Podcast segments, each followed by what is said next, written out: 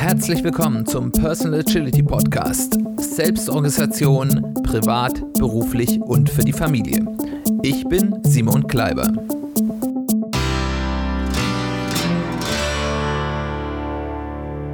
Herzlich willkommen zu einer weiteren Ausgabe des Personal Agility Podcast. Es freut mich sehr, dass du wieder eingeschaltet hast und äh, ich hoffe, dass wir heute wieder eine spannende Folge zusammen haben werden. Herzlichen Dank allen, die mir Feedback gegeben haben in der vergangenen Woche. Wie schon häufiger gesagt, ich freue mich sehr über alle Rückmeldungen was hat dir gefallen? Was hat dich angesprochen? Hast du Fragen?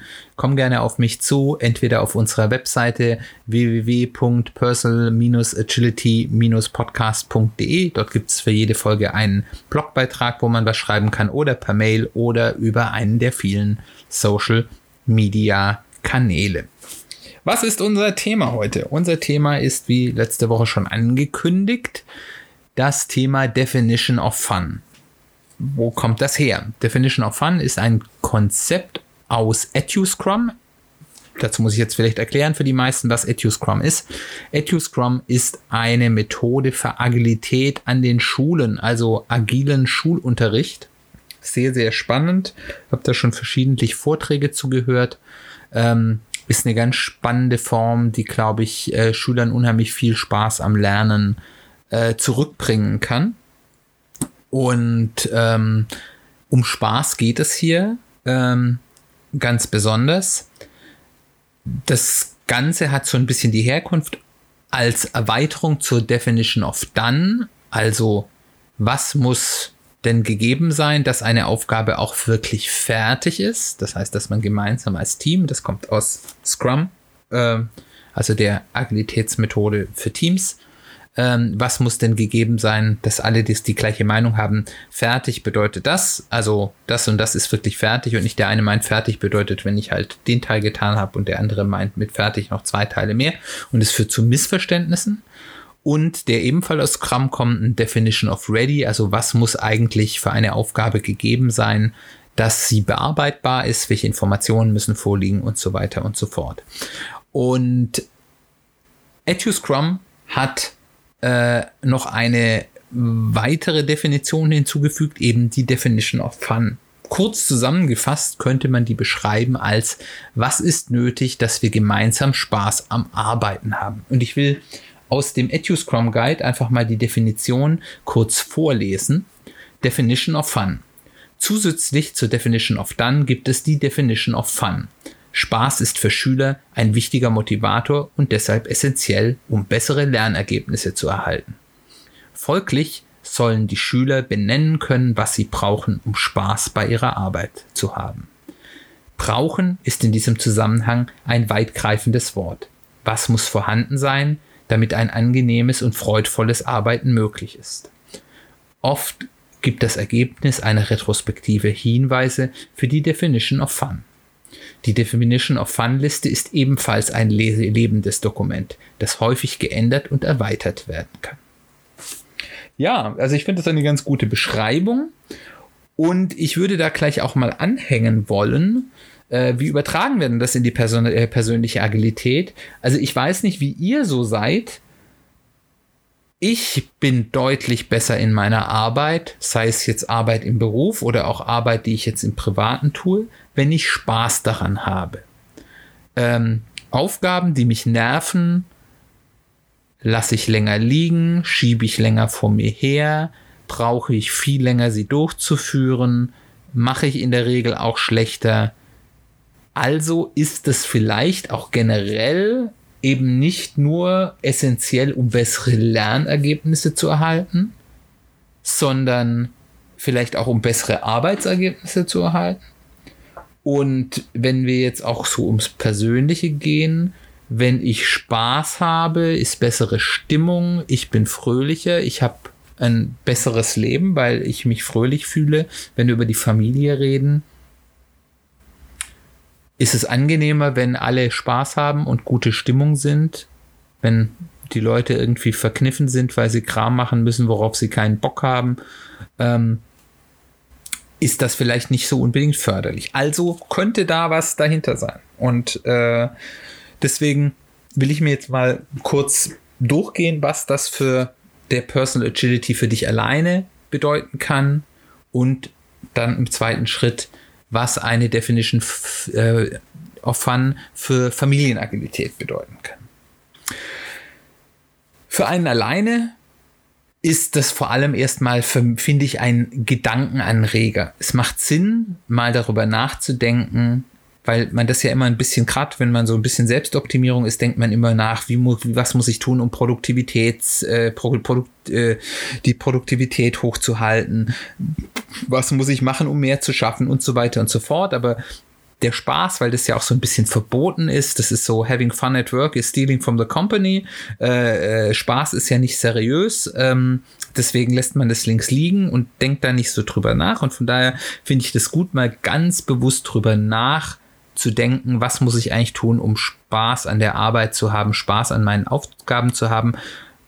Und im Umkehrschluss eben auch zu sagen, wenn ich weiß, wenn ich etwa auch an Spaß mache, bin ich auch besser, damit eben auch bessere Arbeitsergebnisse erziele, schneller bin beim, mit, mit meiner Arbeit. Und dann eben wirklich zu fragen, was darf nicht fehlen, dass ich Spaß an der Arbeit, Spaß am Leben habe? Was sind dort wichtige Dinge, die da sein müssen? Das kann für jeden sehr unterschiedlich sein. Für den einen ist, ähm, wir haben mehr Spaß an der Arbeit, wenn sie ganz in Ruhe arbeiten können. Andere Leute, die vielleicht eher extrovertiert sind, haben mehr Spaß an der Arbeit, wenn sie da eine sehr starke soziale Austauschkomponente dabei haben.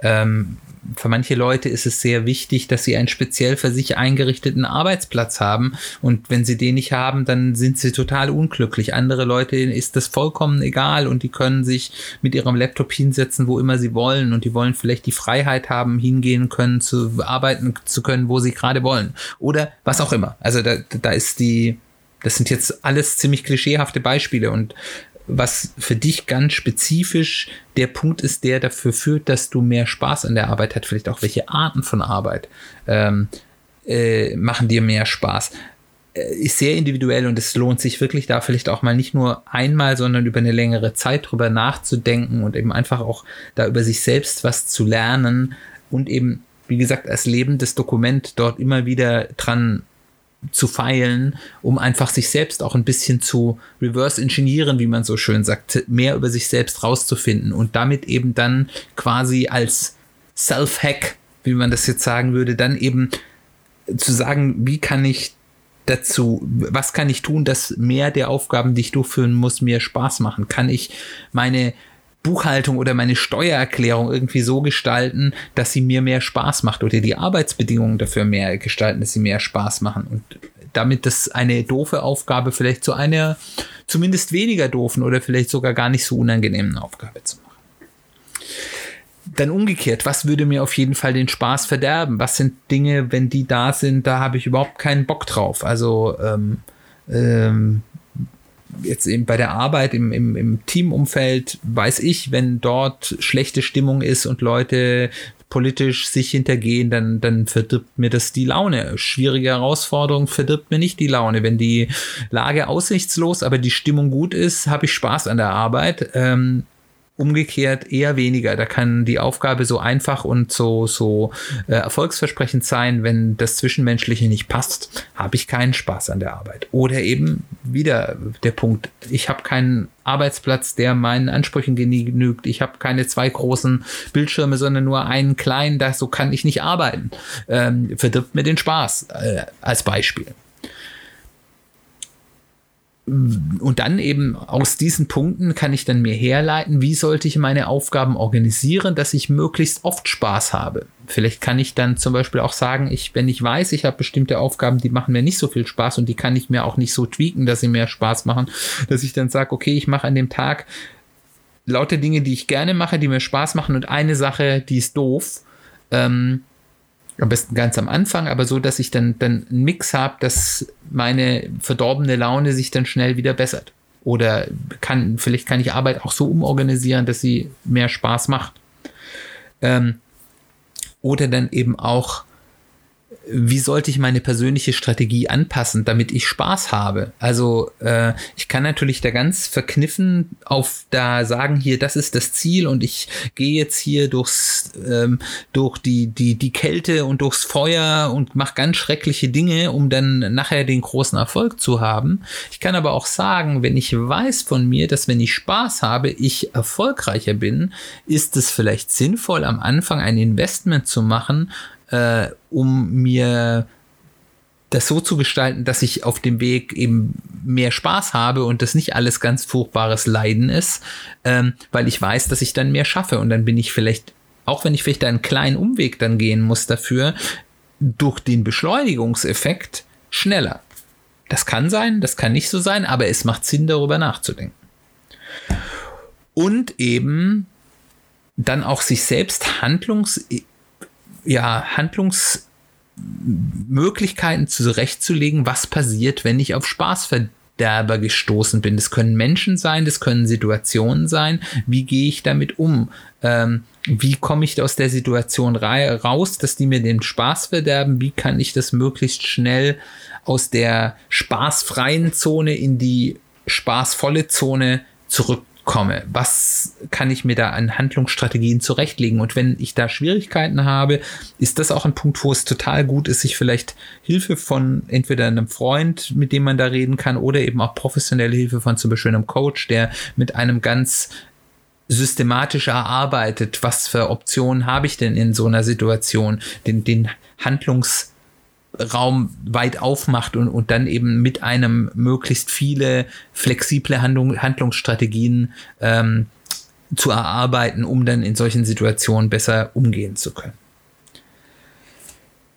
In der Familie ist das Ganze natürlich A, ein bisschen komplexer, aber ich finde auch wichtiger, weil zumindest für die von euch Zuhörern, die Familie haben, aber auch in der Partnerschaft ist das schon alleine wahr, wenn gute Stimmung in der Familie im eigenen Haus äh, herrscht, ist das Leben leichter und ist das Leben schöner. Deswegen ist es durchaus eine sinnvolle Angelegenheit, die jetzt erstmal egoistisch klingt, weil ich mache irgendwas, damit es für mich angenehmer ist äh, aber im Endeffekt eben gar nicht egoistisch ist, weil ich ja sage, ich schaffe ein für mich angenehmeres Umfeld, in dem ich es für alle angenehmer mache. Ähm, ein ganz großer Faktor für einfach ein glücklicheres Leben, was aber eben dann auch einfach dazu führt, dass ich weniger Reibung habe und Reibung hält einen auf und im Endeffekt macht es dann einen auch produktiver. Ähm, als Gesamtfamilie, nicht nur dich persönlich, sondern auch gesamt. Du kannst mit einer Familie, in einem Familienumfeld, wo die Stimmung gut ist, kann man viel mehr Sachen machen. Sei es jetzt wirklich Dinge erledigen, als auch schöne Erlebnisse schaffen als Familie. Und auch hier habe ich jetzt so eine ähnliche Reihung. Was benötigt denn jeder Einzelne dringend, um Spaß am gemeinsamen Familien zu haben. Also das ist natürlich immer auch eine Kompromissgeschichte. Deswegen sage ich, was sind die dringenden Sichen, was sind die Bedürfnisse von jedem Einzelnen, die erfüllt sein müssen, äh, um ein, um Spaß zu haben. Und das ist im Endeffekt ist das Bedürfnisorientierung, wie wir das aus der bedürfnisorientierten Erziehung kennen, ähm, die meiner Meinung nach eine sehr hohe Deckungsgleichheit zu agilen Methoden hat. Ähm, und wenn man sich mal bewusst wird, was sind eigentlich Bedürfnisse, die jemand hat, ähm, dann kann ich viel leichter darauf eingehen. Und das ist in der Partnerschaft ist das schon gut, wenn ich da offen drüber reden kann. Und das ist auch nicht immer einfach, weil nicht jeder ähm, von, von, von der Natur her oder auch von der Erziehung her so einfach ist, so offen über deine Bedürfnisse zu reden, die einem vielleicht auch peinlich sind oder kleinkariert vorkommen oder äh, man sich da auch nicht zu bloßstellen will. Also das auch das, da könnte man Zeit haben. Viel spannender ist es auch noch, wenn man mit Kindern zu tun hat, gerade auch kleinen Kindern, ähm, wo es ein bisschen Zeit braucht, rauszukitzeln. Was ist denn eigentlich das, was du wirklich als Bedürfnis hast? Das ist nicht unbedingt das, was als erstes gesagt wird, sondern da liegt häufig noch was dahinter. Aber das auch für Eltern häufig ganz überraschend sein kann, dass es bestimmte Dinge gibt, die dem Kind sehr wichtig sind, wo man eigentlich vielleicht auch gedacht hat, das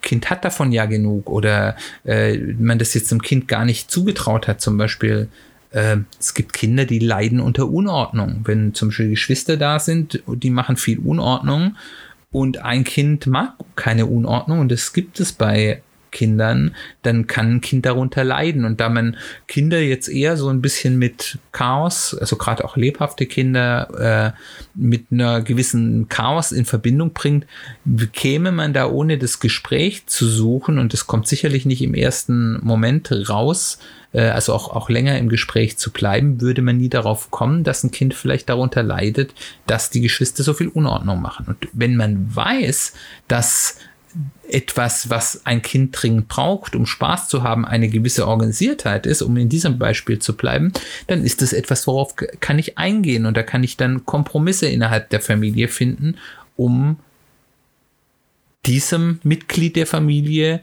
mehr Spaß zu bereiten. Und umgekehrt eben neben den Dingen, die man braucht, eben auch zu sagen, was sind die großen Spaßverderber, was sind die Dinge, wenn die da sind, dann hat man keinen Spaß an der, ja, am Familienleben. Und dort können die Ursachen genauso vielfältig sein. Und wie gesagt, gerade bei kleinen Kindern und ich vermute auch bei Teenagern, da hab, fehlt mir persönlich noch die Erfahrung, äh, kann das auch ein gewisser Aufwand sein und zwar also Aufwand von in erster Linie im offenen Zuhören und gute Gesprächsmomente abzu erwischen, wo Kinder dann auch bereit sind zu reden, weil das machen die ja nicht auf, auf äh, Befehl, äh, um rauszufinden, was sind denn eigentlich das, was das Kind wirklich braucht oder eben genau nicht braucht, was, was die Kinder dann wirklich nerven. Äh, und, und vielleicht sind es dann auch nicht so das Erste, was gesagt wird, sondern manchmal gibt es einen Grund hinter dem Grund. Und das ist ein bisschen Arbeit, aber Arbeit, die sich meiner Meinung nach lohnt. Und dann ist eben wieder die Folge daraus zu sagen, wie schaffen wir es, dass wir häufiger Situationen haben, herstellen können, in denen alle Spaß haben. Also wie können wir unser Familienleben so gestalten, dass es einfach für alle irgendwo angenehm ist, dass ähm, meine wichtigen Bedürfnisse erfüllt sind und vielleicht auch noch ein paar darüber hinaus und dass eben die Spaßverderber möglichst wenig Platz finden. Ich sage hier ganz bewusst möglichst wenig, weil äh, in einer größeren Gruppe sind Dinge immer Kompromiss und manchmal lassen sie sich natürlich nicht ganz ähm, ja, wegbringen. Und, und da, da ist jetzt eben der Punkt, wie schaffen wir es, die Bedürfnisse von jedem Einzelnen zu erfüllen, ohne dass wir den anderen damit im gleichen Moment den Spaß verderben. Und da kann man eben sagen, gibt es eine Möglichkeit, also wenn es jetzt sehr gegenläufige Interessen hat, die um jetzt sehr im Klischee zu bleiben, ich entschuldige mich für, für diese ja auch sehr ähm, ja, geschlechtsklischeehaften Beispiele, die ich jetzt mache.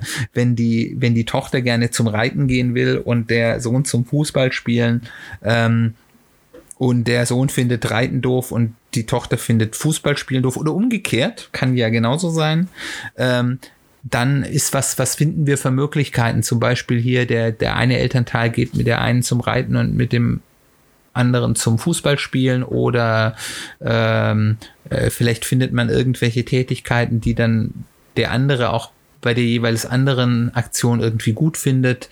Ähm, das ist sicherlich nicht einfach, das sind Kompromissfindungen, aber wie kriegt man das hin, das zusammenbekommen, dass eben jeder das Bedürfnis erfüllt hat, ich möchte gerne frei spielen und dabei Chaos machen und der andere, wie kann das Chaos so eingeschränkt werden, dass es nicht dem Kind, das das Chaos nicht so mag, die Laune verdorben wird. Und da kann man dann auch ab einem gewissen Alter auf jeden Fall auch sehr offen mit den Kindern und gemeinsam reden und versuchen, ähm, Lösungen zu finden. Meine Kinder sind noch relativ klein, da fängt es jetzt erst so ganz langsam an. Und auch nur in solche Gespräche sind da nur in äh, kurzen Dosen und ähm, wenn man den richtigen Zeitpunkt erwischt, äh, möglich, aber es fängt schon an und ich freue mich darauf, dass in Zukunft solche Gespräche der gemeinsamen Lösungsfindung dann häufiger geführt werden können. Und wie gesagt, solche Gespräche zu führen, führt zu mehr Offenheit und besserem gegenseitigen Verständnis. Das führt das ist halt ganz besonders auch unter Partnern wahr. Also da mussten die Kinder noch gar nicht im Spiel sein. Wenn man als Paar häufig miteinander redet, auch ganz klar offen darüber redet, was habe ich für Bedürfnisse, was nervt mich, vielleicht auch darüber, warum nervt mich das. Es gibt ja auch manchmal so Dinge, die nerven einen, aber man weiß eigentlich gar nicht warum. Und man findet es eigentlich auch doof, dass es einen nervt, aber es nervt einen halt trotzdem. Und wenn das der Partner weiß, dann, der denkt vielleicht sich auch, was ist das für ein blöder Typ oder für eine blöde Kuh, äh, die regt sich hier über so einen Mist auf und wenn man offen darüber redet, so sagt, ja, tut mir leid, ich weiß echt nicht, woran das liegt, mich nervt das einfach und ich komme da auch nicht drüber hinweg äh, und ich kann dir auch keinen Grund dafür nennen, ist das viel leichter zu ertragen, weil ich weiß, ja, okay, das ist halt die Marotte, äh, wir haben da offen drüber geredet, das ist auch nicht böse gemeint, ähm, dann ist es ja häufig dann viel einfacher auch darüber hinwegzusehen und zu sagen, ja klar, okay, ich nehme darauf Rücksicht, dass eben aus unerfindlichen Gründen diesen Menschen diese besondere Situation nervt. Mein Fazit. Ich denke, dass es sehr viel Sinn macht, sich über diese Definition of Fun einfach Gedanken zu machen, weil man einfach gerade in unserer sehr ernsthaften deutschen Gesellschaft ähm, viel zu wenig Gedanken über Spaß macht äh, und auf allen Ebenen, im Privaten vielleicht noch ein Tick mehr, aber eben wenn es dann auch schon um die eigenen Pflichtaufgaben im Privaten geht, ähm, schon weniger. Ähm, Im Beruf viel zu wenig. Spaß es hat keinen Platz in vielen Arbeitsumfeldern. Das ist häufig auch verpönt. Ähm, und das ist sehr schade, weil Spaß wichtig ist und Spaß auch nützlich ist für den Erfolg. Und auch im Familienkontext äh, ist eben dieses offene auf Augenhöhe zu sagen, wie schaffen wir es denn, dass wir alle Spaß haben, dass die Kinder Spaß haben, aber nicht, also häufig ist es ja dann so, dass man versucht, den Kindern dann alles zu ermöglichen und die Eltern leiden drunter, weil sie nur noch Elterntaxi spielen ähm, und nur noch genervt sind und zu nichts eigenem mehr kommen. Wie können wir eben in diesem Gedanken der Bedürfnisorientierung die Bedürfnisse aller berücksichtigen und dafür sorgen, dass wir alle zusammen Spaß haben. Und ich glaube, das ist gut für ein Familienleben. Das gibt den Kindern auch Stabilität. Äh, die wissen, sie haben hier einen Platz, wo sie zu Hause sind, wo sie Spaß haben können, wo sie offen sein können, sie selbst sein können. Das schafft Vertrauen zwischen Eltern und Kindern, was, glaube ich, nachher dann im Jugendalter ein sehr, sehr wichtiger Punkt ist ähm, und, und viel Schlimmes verhindern kann. Und äh, ich denke, das ist, ist eine, eine gute Sache, die eben einfach ein bisschen Investition und Arbeit braucht und Dinge vielleicht erstmal einen Tick schwieriger macht, aber mittel- und vor allem langfristig das Leben viel einfacher und viel erfüllter und vor allem viel spaßiger machen kann. Weil ich glaube, es ist schon wichtig, dass man eben den Spaß und eben diese, damit die persönliche Erfüllung in den Mittelpunkt rückt und das eröffnet halt auch Möglichkeiten zu erkennen, wo man sich vielleicht sich selbst oder andere einem als Spaßverderber selbst ein Bein stellen, weil das ist ja häufig so, dass man entweder man für sich selbst Spaßverderber ist oder eben andere dann, dann einem den Spaß verderben und man das dann gar nicht so bewusst wahrnimmt und dafür Strategien zu entwickeln, wie gehe ich damit um, ähm, ist, glaube ich, sehr wertvoll. So viel dazu für heute. Es freut mich sehr, dass du zugehört hast. Wenn du zum ersten Mal dazu hörst, wieder der Hinweis, wenn du nicht alles nachhören wolltest. Wir beziehen uns häufig auf Themen aus anderen Folgen, aber das Wichtigste zum Nachhören, die Folgen 2 und 3 machen so eine kleine Einführung, wie man sich ein persönliches Kanban-System bauen kann auch die erste Folge ist ganz interessant. Das sind so ein bisschen theoretische Grundlagen, aber die kann man auch weglassen, wenn man nicht zu viel hören will. Und wir reden ja hier ganz viel, auch in dieser Folge wieder über persönliche Strategieentwicklung. Und so die Basic dazu haben wir in einem Schwerpunkt am Anfang des Jahres zusammengefasst. Das sind die Folgen 7 bis 13. Also wenn ihr diese Folgen und die ersten, die, die Folgen 2 und 3 mal nachhört, dann seid ihr auf einem Stand, dass ihr, glaube ich, sehr viel versteht von dem, was ich dann auch referenziere aus vorherigen Folgen. Ihr seid natürlich auch herzlich eingeladen, alles nachzuhören. Wie am Anfang schon gesagt, ich freue mich über Feedback. Wir sind auf ganz vielen äh, Social Media Kanälen. Die Links findet ihr in den Show Notes. Wenn ihr die Show Notes auf eurem Podcast-Medium der Wahl nicht findet oder nicht gut lesen könnt, ihr findet die auf jeden Fall auch in dem Blogbeitrag zur Folge auf unserer Webseite www.personal-agility-podcast.de. Wenn es euch gefallen hat, lasst mir dort, wo ihr hört und insbesondere besonders gerne auf Apple Podcast, iTunes eine Bewertung da mit äh, Sternebewertung oder eben auch sehr gerne mit einem Rezensionstext. Das hilft mir unheimlich mehr Sichtbarkeit zu gewinnen und das würde mich sehr freuen. Was genau unser Thema in der nächsten Woche sein wird, weiß ich noch nicht genau. Da bin ich noch ein paar Möglichkeiten am Ausloten. Da wirst du dich einfach überraschen lassen müssen. Wie gesagt, herzlichen Dank fürs Zuhören. Ich hoffe, es hat dir gefallen. Ich hoffe, es war nützlich. Wir hören uns ganz bald wieder.